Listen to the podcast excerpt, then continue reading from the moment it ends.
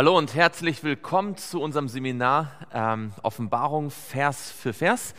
Wir haben heute ein wichtiges Thema, nachdem wir letzte Woche äh, leider aus äh, technischen Gründen äh, nicht äh, die Offenbarungsseminar haben konnten. Ein Thema, an dem wirklich ganz viel hängt. Offenbarung 22, Vers 11 ist einer der Schlüsselverse für die Endzeit. Und den wollen wir uns heute anschauen. Bevor wir beginnen, wollen wir mit einem Gebet starten und dazu niederknien, wo es möglich ist.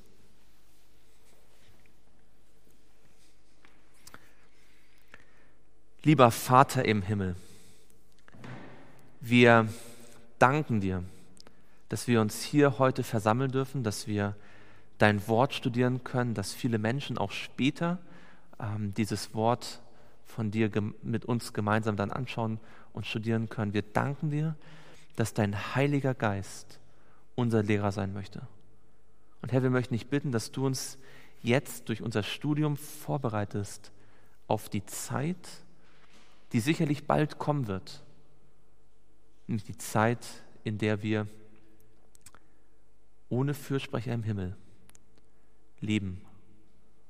Zeig uns heute, was das für uns praktisch bedeutet und wie wir uns trotzdem auf diese Zeit, auch wenn sie es vielleicht auf den ersten Blick ein erschreckender Gedanke sein mag, dass wir uns auf diese Zeit freuen dürfen, weil du dich herrlich offenbaren möchtest. Das bitte ich im Namen Jesu. Amen.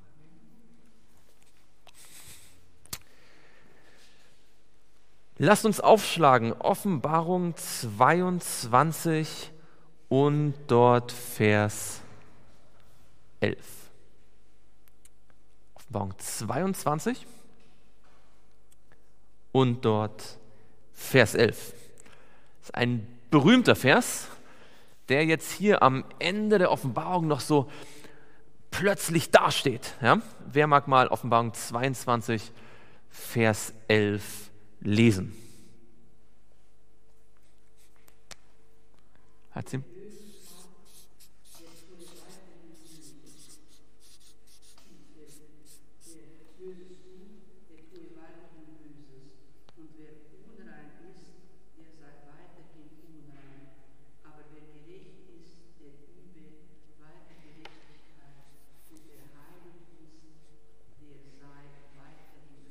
Okay, danke schön ganz bekannter Vers und sehr wichtig. Wer Unrecht tut, der tue weiter Unrecht. Frage.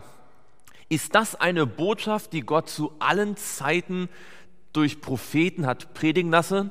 Wer Unrecht tut, tue weiter Unrecht? Hat Gott sonst gesagt, wer, wer, wer sündigt, soll weiter sündigen? Nein. Was ist sonst die Botschaft Gottes? Wer Unrecht tut, der also was ist normalerweise die Botschaft? Wer Unrecht tut, der soll was tun? Umkehren, oder? Das ist die normale Botschaft Gottes. Lassen wir den Finger mal hier. Normalerweise lesen wir zum Beispiel, schaut mal in Jesaja, Kapitel 1. Jesaja, Kapitel 1 und dort, nicht Jesaja, nicht, nicht 1, ähm, Jesaja, ähm, ja doch, Jesaja 1.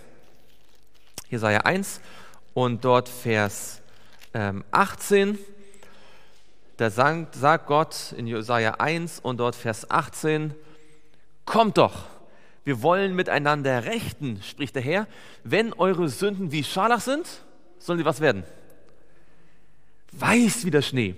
Wenn sie rot sind wie Karmesin, sollen sie weiß wie Solle werden. Also Gott sagt hier nicht, eure Sünden sind äh, rot, ja, sie sollen weiter rot bleiben. Er sagt, nein, kommt zu mir. Ja, wir wollen miteinander rechten. Ich will euch vergeben. Schaut mal in Jesaja 55. Jesaja 55 und dort Vers 7. Jesaja 55 und dort Vers 7. Da sagt die Bibel, der Gottlose, was soll er machen, der Gottlose? In Vers 7, Jesaja 55, Vers 7, der Gottlose, verlasse seinen Weg, ja, der Übeltäter seine Gedanken, ja. Hier steht nicht, der Übeltäter soll weiter ein Übeltäter sein und der Gottlose soll weiter auf seinem Weg gehen, sondern der Gottlose verlasse seinen Weg, der Übeltäter seine Gedanken und, ke und, er, ke und er kehre um zu dem Herrn, so wird er sich über ihn was? Er wird sich über ihn erbarmen und zu unserem Gott, denn bei ihm ist viel Vergebung die Botschaft des Evangeliums war immer gewesen, wenn du ein Sünder bist, kehr um. wenn du Unrecht tust, wende dich zu Gott. Wenn du äh, böse Gedanken hast, gib sie auf. Schaut mal den Vers davor. Hier haben wir jetzt einen ganz wichtigen Hinweis. In Vers 6 heißt es, such den Herrn, wie geht es weiter? Solange er zu finden ist. Ruft ihn an, während er nahe ist. Und dann kommt Vers 7, ja, der Übeltäter, ähm, der Gottlose verlasse seinen Weg, der Übeltäter seine Gedanken. Das heißt, was ist die Idee? Es gibt hier also eine Zeit, in der der Gottlose umkehren kann. Ja, das ist das Evangelium. Ihr wisst, als Jesus auf der Erde war und das Evangelium gepredigt hat, da hat er gesagt, tut Buße und glaubt an das Evangelium. Und was heißt Buße? Buße heißt was? Reue, genau. Buße heißt wörtlich übersetzt Umkehr. Ja? Kehre um von deinem falschen Weg. Verlasse deine bösen Gedanken. Das Evangelium war immer die Botschaft von der Umkehr. Der Sünder kann umkehren. Ja? Ähm, die Bibel sagt, das können wir kurz äh, lesen in Hesekiel, in Hesekiel Kapitel 36. Kennt ihr ja, nicht wahr? Ähm, da sagt Gott in Hesekiel 36, Vers 20, Hesekiel 36, Vers 20, als sie nun unter die Heidenvölker kamen, wohin sie gezogen waren, da entweihten sie meinen heiligen Namen, indem man von ihnen sagte, das ist das Volk des Herrn, die mussten aus seinem Land ausziehen.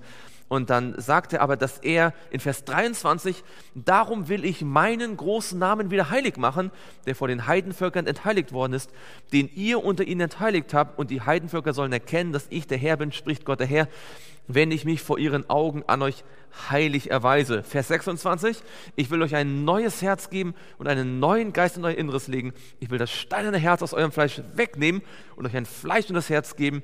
Ja, ich will meinen Geist in euer Inneres legen und werde bewirken, dass ihr in meinen Satzungen wandelt und meine Rechtsbestimmungen befolgt und tut. Gottes Botschaft war immer, auch wenn ihr weit in die Irre gelaufen seid, kehrt um. Ja? Ähm, in all den Propheten, seit wann gab es diese Botschaft der Umkehr? Seit wann gab es die? Seit dem allerersten Anfang, oder? Seit Adam und Eva. Ja?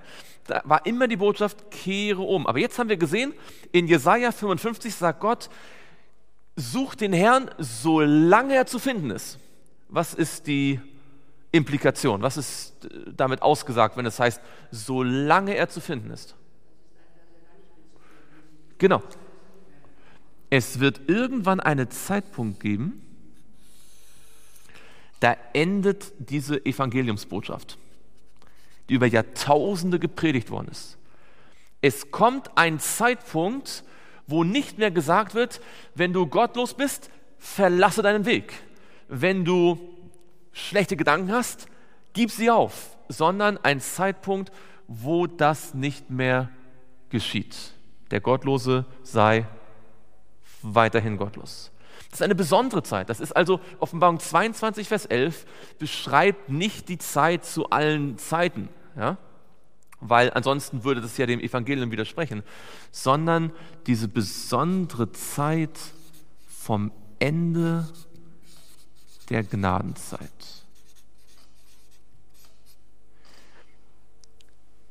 Die Bibel macht deutlich, dass Gott langsam zum Zorn ist, oder? Aber die Bibel sagt nicht, dass er unfähig zum Zorn ist. Sie sagt, dass er langsam zum Zorn ist.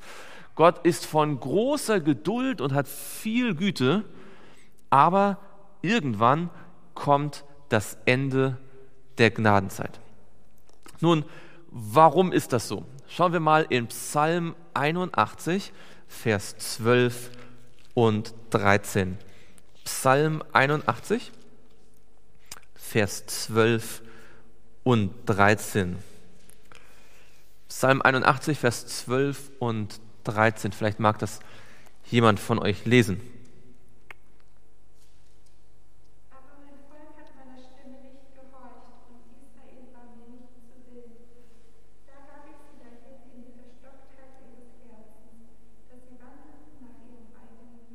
Okay, also hier sind, hier sind ein paar Prinzipien ganz deutlich zusammengefasst. Was sagt Gott zuerst? In Vers 12. Er sagt, mein Volk hat was nicht getan? Sie haben nicht auf meine Stimme gehorcht. Ja? Sie haben mir nicht, ähm, sie, haben nicht, sie waren nicht gehorsam. Das heißt, Gott ruft zum Volk und sagt, kehrt um. Ja? Kehrt um und äh, kommt zu mir. Aber sie hören nicht. Sie hören nicht auf Gottes Stimme. Sie gehorchen ihm nicht. Und dann sagt Gott was? Er sagt, dann habe ich was gemacht? Ich habe sie, in Vers 13, ich gab sie, ich gab sie hin. Er hat sie sich selbst überlassen. Gott hat die Menschen nicht böser gemacht, als sie waren, er hat sie einfach sich selbst überlassen. Und da wird hier ein bestimmter Begriff verwendet, nämlich die Verstocktheit ihres Herzens. Ja, ein verstocktes Herz. Woher kennt ihr die Idee eines verstockten Herzens? Der Pharao, oder? Hat Gott den Pharao angesprochen, ja oder nein? Hat ihn zur Umkehr gerufen. Immer wieder. Sagt, lass, mein so lass meinen Sohn Israel gehen. Lass mein Volk gehen. Ja? Und äh, der Pharao hat nicht gehört und nicht gehört und nicht gehört und nicht gehört und nicht gehört. Und Gott hat immer intensiver zu ihm gesprochen, immer deutlichere Zeichen gegeben. Manchmal hat der Pharao gesagt, okay, ich höre und hat es dann gleich wieder aufgegeben. Ja? So hat nur so äh, nach außen hin Gehorsam gezeigt, aber in Wirklichkeit keinen echten Gehorsam. Und irgendwann war das Herz des Pharaos so verstockt, dass er zugrunde gegangen ist. Ja. Gott hat ihn dann irgendwann sich selbst überlassen. Wie es hier heißt, da wandelten sie nach ihrem eigenen Rat. Wir können uns entscheiden, ob wir uns unter Gottes Rat stellen oder unseren eigenen Rat. Welches ist wohl der bessere Rat? Gottes Rat. Gott kennt die Zukunft. Er kennt uns besser als wir uns selbst. Er weiß, was wir brauchen. Er weiß, was kommt. Er sagt, horcht auf mich. Aber wenn der Mensch nicht hören will, dann kann Gott irgendwann ihn nur noch sich selbst überlassen. Und dann muss er die Konsequenzen davon tragen. Das hat äh, der Salomo sehr interessant in den Sprüchen dargestellt. Schaut mal, in Sprüche 1. In Sprüche 1 und dort Vers 20. Sprüche 1 und dort Vers 20.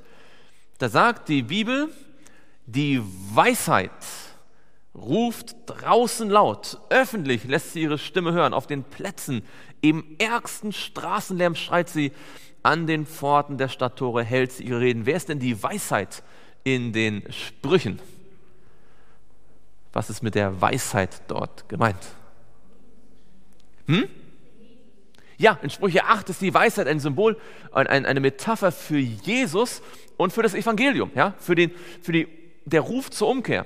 Und was Sprüche 1 hier sagt, ist, die Botschaft von Jesus, die Botschaft des Evangeliums erschallt klar und deutlich.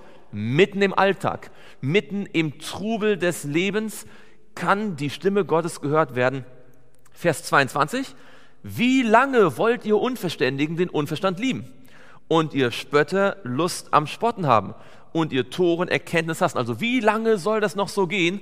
Was sagt Vers 23? Kehrt um, ja? kehrt um, kehrt um zu meiner Zurechtweisung. Und was ist dann die Verheißung? Was sagt Gott all denen, die zu ihm umkehren? Was wird er machen? Was möchte er ihnen geben, wenn sie zu ihm umkehren? Neues Leben, genau. Und was sagt er hier? Siehe, ich will euch meinen Geist hervorströmen lassen. Jeder Mensch, der sich zu Gott bekehrt, der bekommt die Verheißung, dass Gott seinen Geist gibt. Ja? Und dieser Geist überführt uns von Gerechtigkeit und, und Sünde und von Gericht.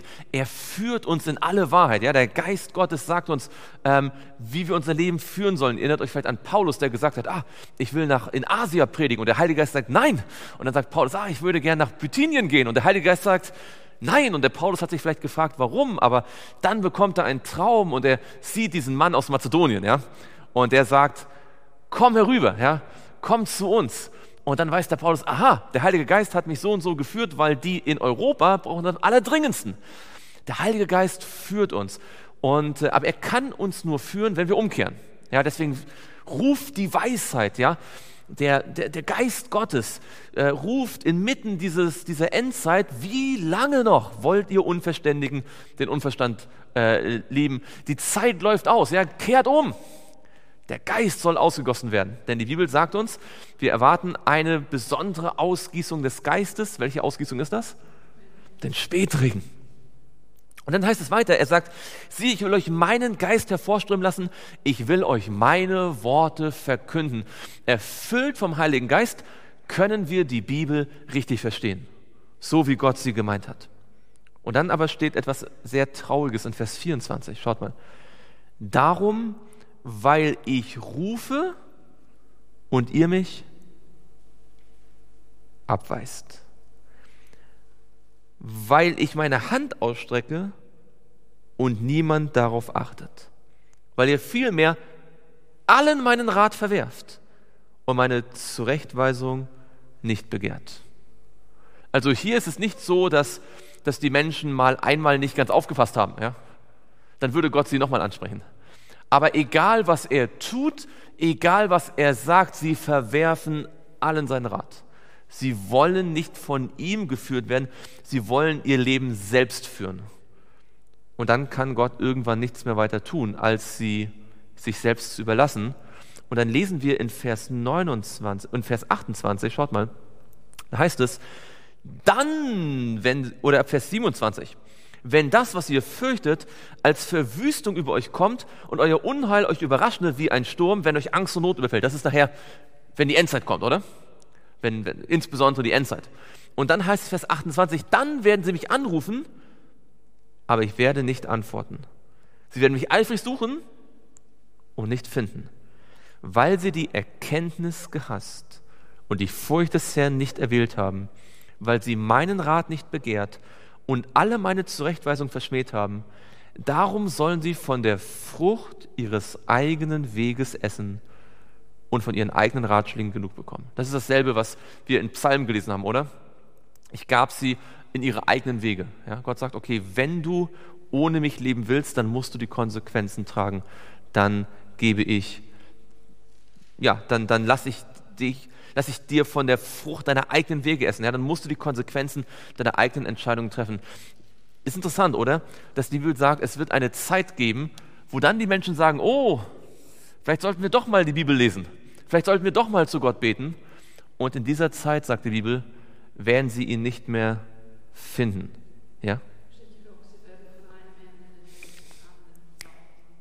Ganz genau, den, den Vers wollte ich jetzt genau mit euch lesen. Ganz genau, sehr gut, Elsie. Äh, sehr richtig. Und zwar in Amos. In Amos Kapitel 8. Ja? Da heißt es in Amos Kapitel 8, Vers 11, siehe, es kommen Tage, spricht Gott. Der Herr, da werde ich einen Hunger ins Land senden. Nicht einen Hunger nach Brot, noch einen Durst nach Wasser, sondern danach das Wort des Herrn zu hören. Da wird man hin und her wanken, von einem Meer zum anderen und umherziehen von Norden bis zum Osten, um das Wort des Herrn zu suchen und wird es doch nicht finden. Wer also immer sagt, später, später werde ich mich bekehren, Später werde ich Gottes Wort hören. Später werde ich zu Jesus beten. Der läuft Gefahr, dass er es nie tut. Denn es kommt der Zeitpunkt, wo unser Herz so böse sein wird, wenn wir Gott immer abwenden, äh, immer, immer uns von Gott abwenden, dass selbst dann, wenn wir dann die Bibel aufschlagen, wir sie nicht mehr verstehen werden, weil der Geist Gottes sich zurückgezogen hat. Deswegen, was ist die Botschaft, die Paulus uns sagt? Wann sollen wir den Herrn suchen? Heute, sagt schon Psalm 95, heute, da er seine Stimme hört. Ja, heute ist der Tag des Heils. Es ist nie sicher, eine Entscheidung für Jesus auf morgen zu verschieben. Aber wenn ich heute mit Jesus bin, dann bin ich heute sicher. Ja, und dann muss ich nicht mehr Gedanken machen, was morgen kommt. Dann kann ich morgen genauso mit Jesus sein, wie ich heute mit Jesus gewesen bin. Wir lesen also sehr deutlich in der Bibel, dass es diese Zeit geben wird, wo die Gnade zu Ende ist. Liegt das daran, dass Gott keine Gnade mehr hat? Liegt das daran, dass Gottes Liebe aufhört? Nein, Gottes Liebe hört nicht auf. Gott ist immer derselbe. Aber das Herz der Menschen ist so verhärtet, dass sie die Liebe Gottes nicht mehr an sich heranlassen. Das sieht man daran, dass die in der Bibel dann später, ähm, dass diejenigen, die hier dann verloren gehen, nach den tausend Jahren ja auferstehen werden und sogar bekennen werden, dass Gott gerecht ist und dass Jesus der König ist und trotzdem werden sie ihn nicht lieben. Ja? Sie werden zwar die Fakten anerkennen, aber sie werden ihn nicht lieben, denn Gott sucht ja mehr als nur Menschen, die die Fakten anerkennen. Er sucht Menschen, die ihn von Herzen lieb haben. Nun, es gibt einen interessanten, schauen wir uns noch ein, eine, eine interessante Stelle in, in Matthäus an, Matthäus Kapitel 15 und dort Vers 14. Auch im Neuen Testament finden wir dieselbe Idee. Matthäus 25 und dort Vers 14. Matthäus 25, Vers 14, dort heißt es, lasst sie, Sie sind blinde Blindenleiter, wenn aber ein Blinder den anderen leitet, werden beide in die Grube fallen. Jesus sagt an einem bestimmten Zeitpunkt über die Pharisäer, lass sie, lass sie in Ruhe. Ja, sie, sie wollen sich nicht bekehren. Sie wollen nicht hören. Er hat immer wieder gesagt, höre, nicht wahr? Wer ein Ohr hat zu hören, der höre. Aber wer nicht hören will, dem kann Gott nicht helfen. Gott kann nur denen helfen, die Hilfe in Anspruch nehmen wollen. Ja? Er kann nur denen helfen, die merken, mir fehlt was. Glückselig sind die geistlich Armen, denn ihrer ist das Reich der Himmel. Wer sich für reich und, äh, und, äh, und, und, und, und toll hält, dem kann Gott nicht helfen, so wie er den Pharisäern nicht helfen konnte. Und deswegen, wie wir gerade gesagt haben, heute ist der Tag des Heils, 2. Korinther Kapitel 6 und dort Vers 2. 2. Korinther 6 und dort Vers 2. 2. Korinther Kapitel 6 und dort Vers 2. Dort heißt es, denn es heißt, zur angenehmen Zeit habe ich dich gehört und am Tag des Heils dir geholfen. Siehe, und jetzt können wir die Frage stellen, wann ist die Zeit des Heils? Ja? Wann ist der beste Zeitpunkt für die Erlösung? Siehe, jetzt ist die angenehme Zeit. Jetzt ist der Tag des Heils. Denn jetzt ergeht noch das Evangelium und sagt nicht wahr, fürchtet Gott und gibt ihm die Ehre. Denn die Stunde seines Gerichts ist gekommen und betet den an, der gemacht hat Himmel, Erde, Meer und Wasserquellen. Solange das Evangelium noch nicht die ganze Welt erreicht hat, solange ist diese Botschaft noch da. Nun, es ist aber so, dass jeder von uns auch persönlich ja, ein, ein, ein eigenes Herz hat. Ja, das eine ist, dass das Evangelium in der ganzen Welt verbreitet ist, aber wenn ich konsequent immer und immer und immer und immer wieder Gottes Heiligen Geist ablehne, kann es sein, dass in meinem Leben irgendwann mein Herz so verhärtet ist, dass ich die Sünde gegen den Heiligen Geist begehe, obwohl für den Rest der Menschheit noch Gnadenzeit ist, oder? Ihr erinnert, erinnert euch vielleicht an die Kreuz, äh, nicht die Kreuzigung, die Steinigung von Stephanus, wo eine Tür zuging für die Obersten des Volkes Israel. Ja, das Volk Israel hörte auf, das Volk Gottes zu sein. Ja als der Heilige Geist durch Stephanus sprach, da sagt die Bibel, schauen wir mal in äh, Offenbarung, äh, nicht in Offenbarung, in Apostelgeschichte, in Apostelgeschichte Kapitel 7.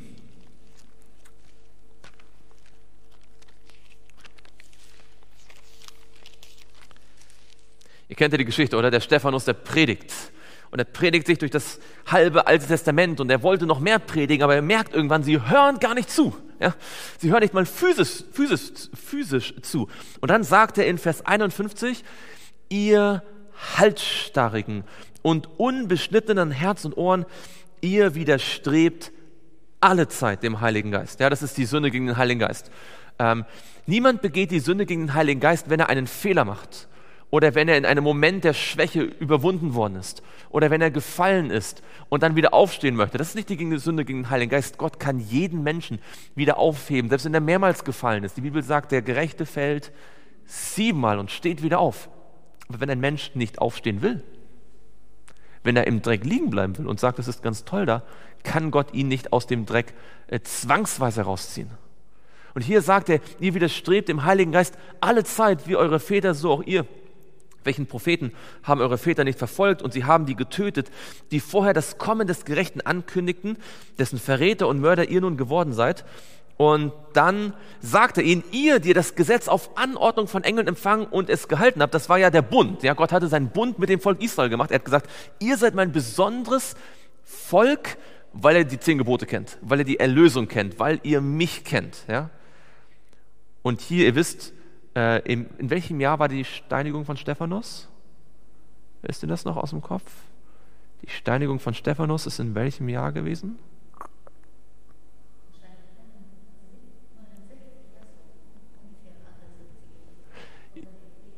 Ja, ja, es war am Ende, es markiert das Ende von welcher Zeitprophezeiung? Welche Zeitprophezeiung geht zu Ende mit der Steinigung von Stephanus? Die was? Gehen zu Ende mit der Steinigung von Stephanus? Nee.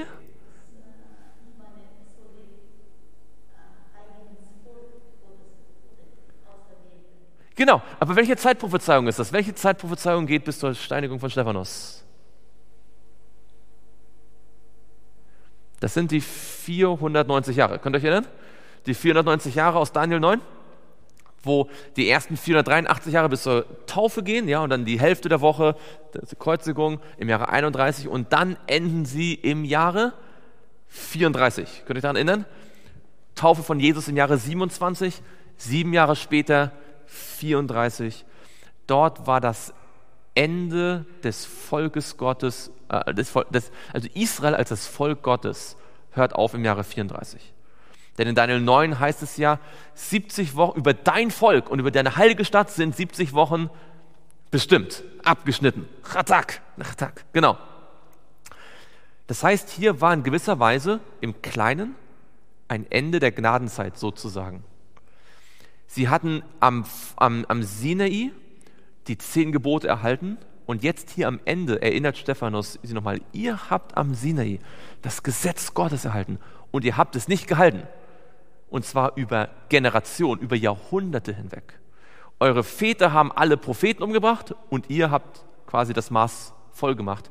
Ihr habt den Messias, den Sohn Gottes, umgebracht. Und selbst dann hatte Gott noch zu euch gerufen. Er hatte nämlich den Heiligen Geist gesandt und er hatte euch nochmal dreieinhalb Jahre gegeben. Von der Kreuzigung bis jetzt nochmal dreieinhalb Jahre durch das Wirken der Apostel. Und der Geist spricht hier zum letzten Mal zu ihnen in Vollmacht. Und was ist ihre Reaktion in Vers 54? Als sie aber das hörten, schnitt es ihnen ins Herz und was machen sie? Ganz genau. Sie knirschten mit den Zähnen über ihn. Dreieinhalb Jahre zuvor hatte schon mal der Heilige Geist sehr deutlich zu den Menschen gesprochen. Ja, da war es der Petrus gewesen. Der hatte gepredigt zu Pfingsten. Hat er gesagt, ihr habt den Messias umgebracht. Und da heißt es auch, es schnitt ihnen, es drang ihnen ins Herz. Aber was haben die Menschen damals gemacht? Haben sie auch mit den Zähnen über, über Petrus geknirscht? Was haben die Menschen gesagt, als als äh, der Heilige Geist durch Petrus zu ihnen sprach. Was sollen wir tun, ihr Brüder? Ja? Sie haben sich bekehrt. Sie haben den Aufruf angenommen zur Umkehr. Und als der Aufruf, der war natürlich unangenehm, weil sie merkten, oh, wir haben einen Fehler gemacht, wir haben einen gravierenden Fehler gemacht. Wir haben den Messias getötet. Aber Petrus sagt ihnen dann, nicht wahr? Ihr, ihr könnt äh, getauft werden, ihr könnt gerettet werden, ihr könnt erlöst werden. Der Heilige Geist wird euch gegeben werden. Da kehren sie um. Dieselbe Botschaft er geht an die hier am Ende der 490 Jahre. Und das heißt, sie knirschten mit den Zähnen über ihn. Das heißt, die 490 Jahre, hier im Jahre 34, hier ist die Taufe, ja.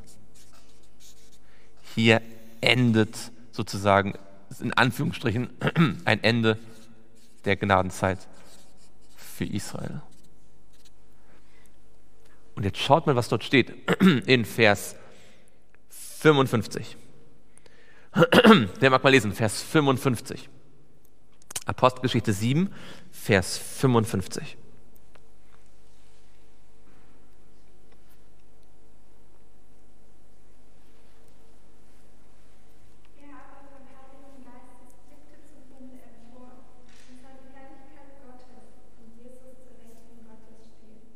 Ganz genau. Er sagt, ich sehe den Sohn Gottes in welcher Position? Liegen, sitzen, oder? Er sieht ihn? Er sieht ihn? Stehen.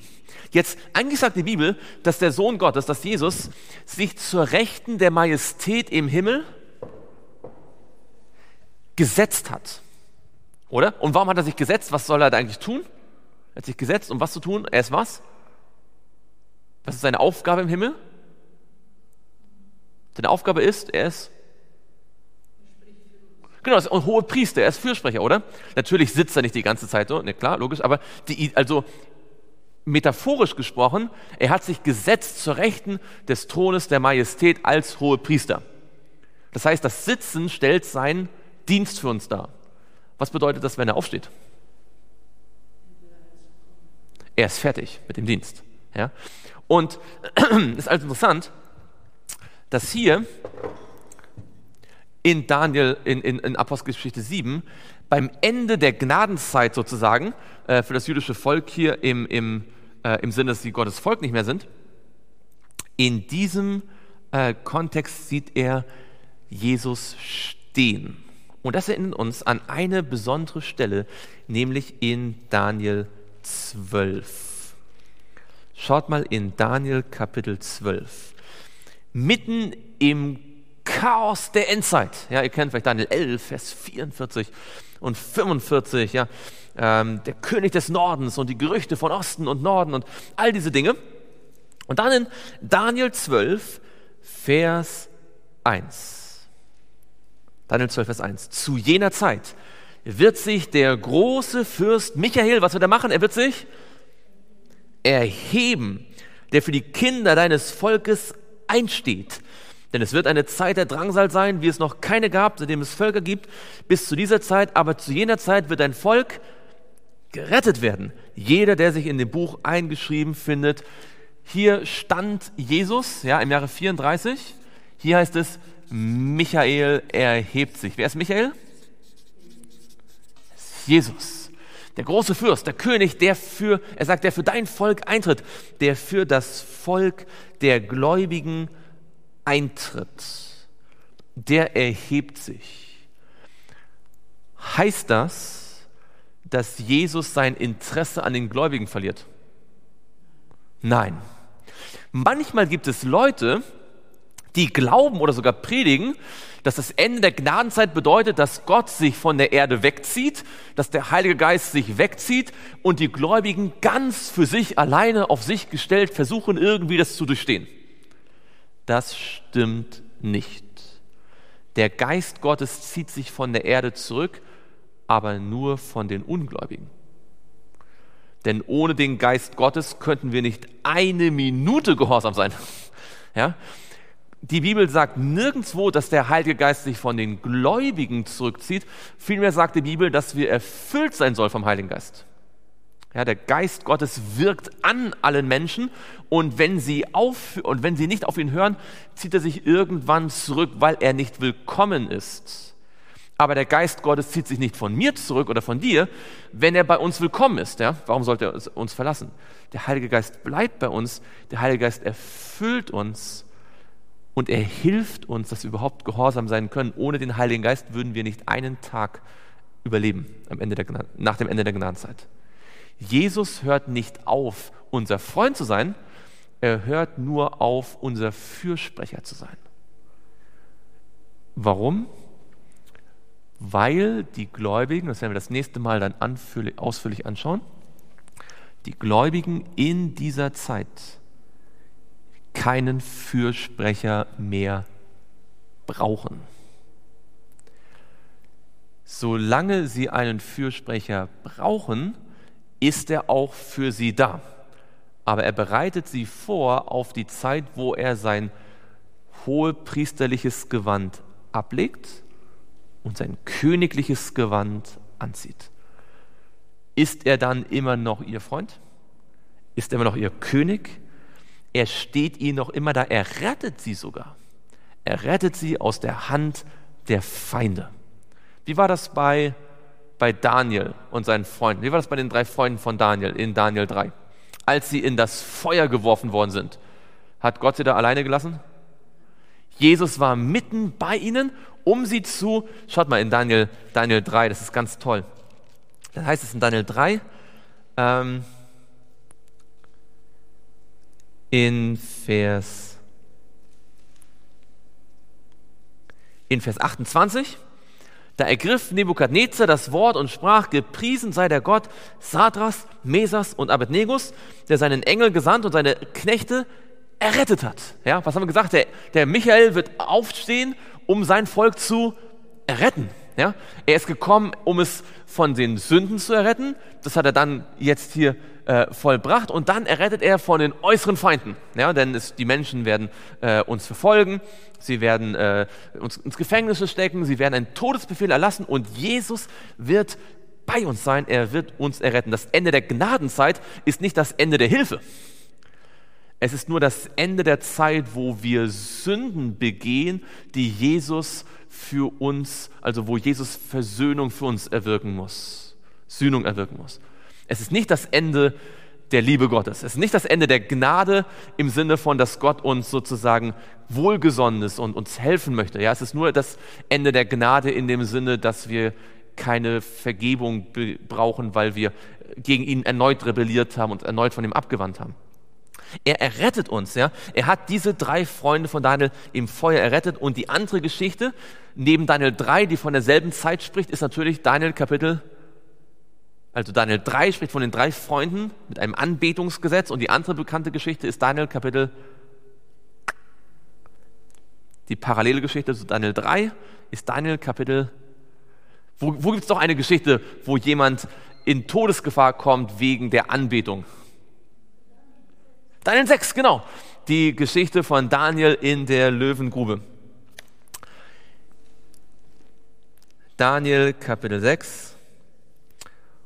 Und dort wird die Frage gestellt in Vers 21, ja, Vers 20, 21. Beim Anbruch der Morgenröte aber stand der König auf und begab sich rasch zur Löwengrube. Und als er sich der Grube näherte, rief er Daniel mit angstvoller Stimme. Der König begann und sprach zu Daniel, Daniel, du Knecht des lebendigen Gottes, hat dein Gott, dem du ohne Unterlass dienst, dich vor den Löwen, das ist das nächste Wort, retten können. Hat er dich retten können? Und die Antwort ist, du König, mögest du ewig leben, ja? Mein Gott hat seinen Engel gesandt und den Rachen der Löwen verschlossen. Schaut mal, das ist was ganz Interessantes. Äh, ich weiß nicht, ob euch das schon aufgefallen ist. Schaut mal in Daniel 3 nochmal zurück in Daniel 3, Vers 28, da haben wir gerade gelesen, da ergriff Nebukadnezar das Wort und sprach, gepriesen sei der Gott Sadras, Mesas und Abednegus, der seinen, was, seinen? Engel gesandt hat und seine Knechte errettet hat. Wer war denn der Engel in Daniel 3? Wer war der Engel in Daniel 3? Das war der Sohn Gottes, das war Michael, der Erzengel, der Engel des Herrn wäre interessant, darüber nachzudenken. Ich meine, die Bibel sagt es nicht explizit, aber möglicherweise war auch in Daniel 6 nicht nur irgendein Engel, also irgendein Engel da, sondern der Engel des Herrn, der auch in Daniel 3 da war. Eins ist sicher, am Ende der Zeit ist es der Engel des Herrn, es ist Michael, der uns retten wird. Wenn also diese Botschaft ergeht, es wird keine, äh, es gibt keine Gnadenzeit mehr, dann bleibt Jesus unser Freund unser König, der uns rettet. Wir brauchen also keine Angst haben vor dem Ende der Gnadenzeit. Wofür wir Angst haben müssen, ist, dass wir jetzt in Sünde leben und an Sünde festhalten, weil dann kann uns Jesus nicht vorbereiten. Viele Menschen oder viele, viele äh, Gläubige haben Angst vor dem Ende der Gnadenzeit, aber das ist viel unproblematischer. Die größere Angst müssten wir haben, wenn wir jetzt an Sünden festhalten, sie nicht aufgeben weil das ist wirklich gefährlich. Jesus kann uns durch jede Krise tragen. Er hat Daniel gerettet, er hat seine Freunde gerettet. Wenn das Ende der Gnadenzeit kommt, ist Jesus bei uns und für uns. Und äh, Daniel konnte diese großen Erfahrungen machen und seine Freunde, weil sie ihm Kleinen treu gewesen sind, oder? Sie haben schon in der Frage von dem Essen und Trinken in Daniel 1 sich auf Gottes Seite gestellt. Fröhlich, freundlich, höflich, nett, aber treu und konsequent. Und das hat sie vorbereitet auf die großen Fragen, als plötzlich ihr Leben unter, in, in, in Gefahr war. Genauso mit uns. Lass uns die Zeit nutzen, die wir jetzt haben, jeden Tag aufs Neue, dass wir unser Leben Gott in die Hand geben, dass wir Erfahrung mit ihm machen in den kleinen Dingen des Lebens und dass wir wissen aus Erfahrung, Gott ist gut, er ist immer für uns da und wir brauchen keine Angst haben, er wird uns retten aus jeder Gefahr. Nächste Woche wollen wir uns ein bisschen noch anschauen, wie wir uns ganz praktisch auf dieses Ende der Gnadenzeit vorbereiten können, was Gott tut, damit wir dann auch bereit sind. Äh, da gucken wir uns das an, von der anderen Seite nochmal an. Bis dahin wollen wir jetzt uns natürlich äh, vornehmen, dass wir an Jesus festhalten.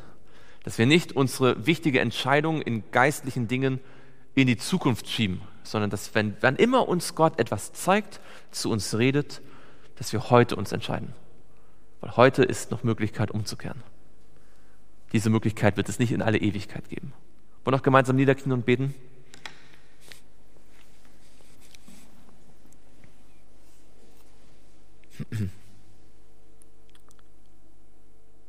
Lieber Vater im Himmel, danke für dein Wort.